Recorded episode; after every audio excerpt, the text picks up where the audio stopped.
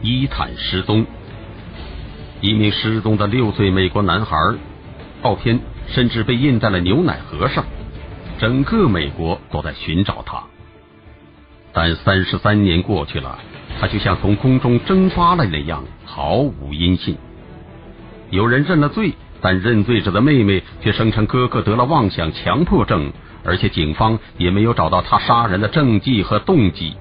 至今没有一名嫌疑犯，这到底是怎么回事？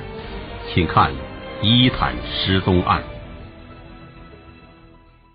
在三十四年前的一九七九年，美国纽约的六岁小男孩伊坦帕兹在上学途中神秘的失踪了。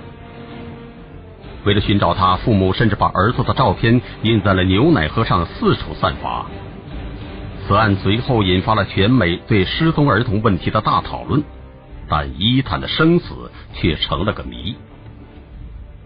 那还是一九七九年五月二十五日的早晨，只有六岁的伊坦帕斯吃过早饭，独自出门乘校车去上学。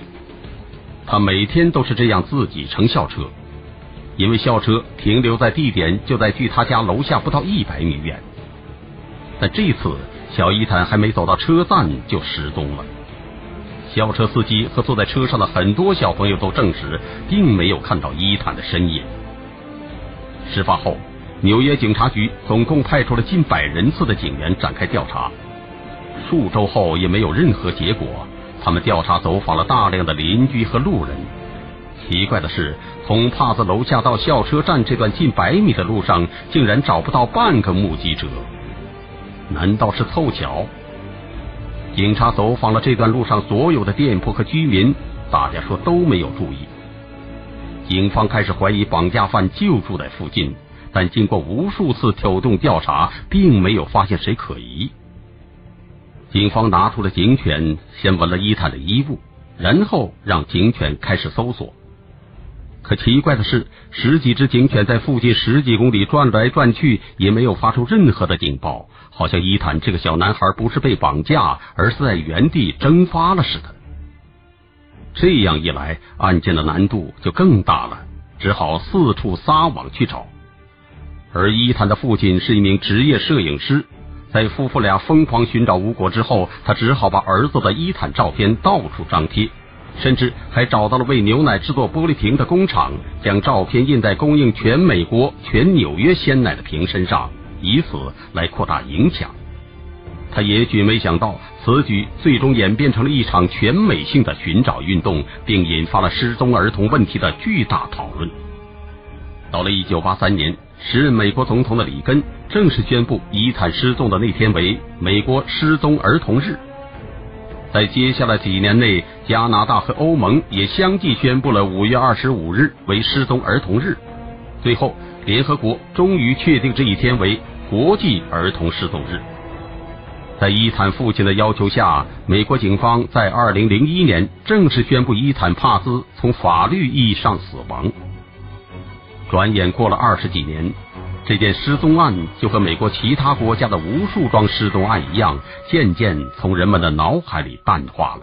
但就在这时，也就是二零一二年。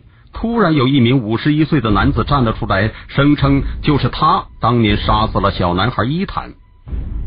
可是该男子的律师却说他患有妄想症等严重的精神疾病。这起扑朔迷离的旧案再度引起了美国媒体的关注。据美国有线电视新闻网二零一二年六月二十七日的报道，纽约警方宣布，五十一岁的新泽西州居民佩德罗·埃尔南德斯。已经承认了他在一九七九年杀死了伊坦，并把他的尸体扔在了曼哈顿一家便利店附近的垃圾箱里。埃尔南德斯当年曾经是一名货物管理员，俗称理货员，也曾在他所说的那家便利店工作过，但他并没有说过杀死伊坦的具体动机，而且当年曼哈顿地区也没有清洁公司报案说曾经在垃圾中找到过一具尸体。纽约警察局局长雷凯利对媒体说：“调查工作已经展开，但尚未发现任何能将埃尔南德斯与伊坦失踪案联系起来的确实证据。”而埃尔南德斯的妹妹诺玛又向《纽约时报》透露说：“埃尔南德斯早在二十世纪八十年代初就告诉过他们，说他杀死过一个小男孩，但家人都认为他精神不正常，经常说这类话，所以也没向警方举报。而阿尔南德斯最小的妹妹露西则对美联社表示，哥哥从来没有对他说过自己犯下过谋杀罪之类的话。他认为哥哥自首行为是妄想症的结果。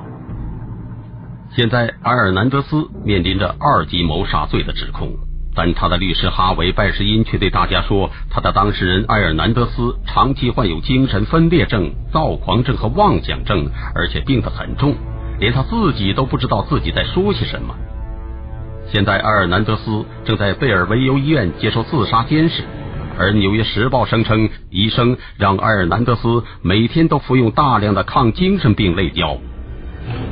此案的法官马修·夏利诺已经同意辩护方提出的请求，将对阿尔南德斯重新进行精神病鉴定，以确定他是否真的有那么重的精神病。埃尔南德斯到底是不是杀死伊坦的凶手？很多人对此持怀疑态度。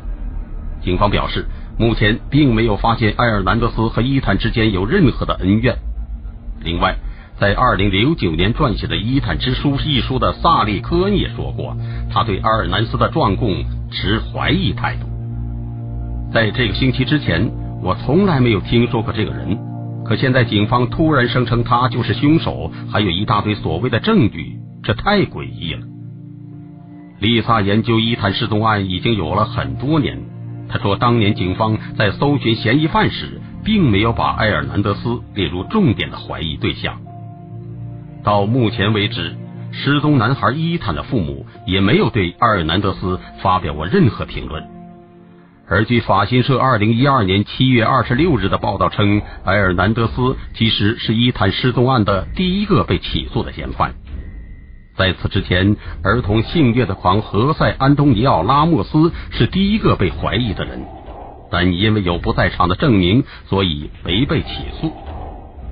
拉莫斯。最终因犯下了多起性骚扰案被判进监狱服刑二十年，但他否认绑架或谋杀过伊坦，而且警方确实无法提供充足的证据，但警方也没有证据表明埃尔南德斯就是杀死伊坦的真正凶手。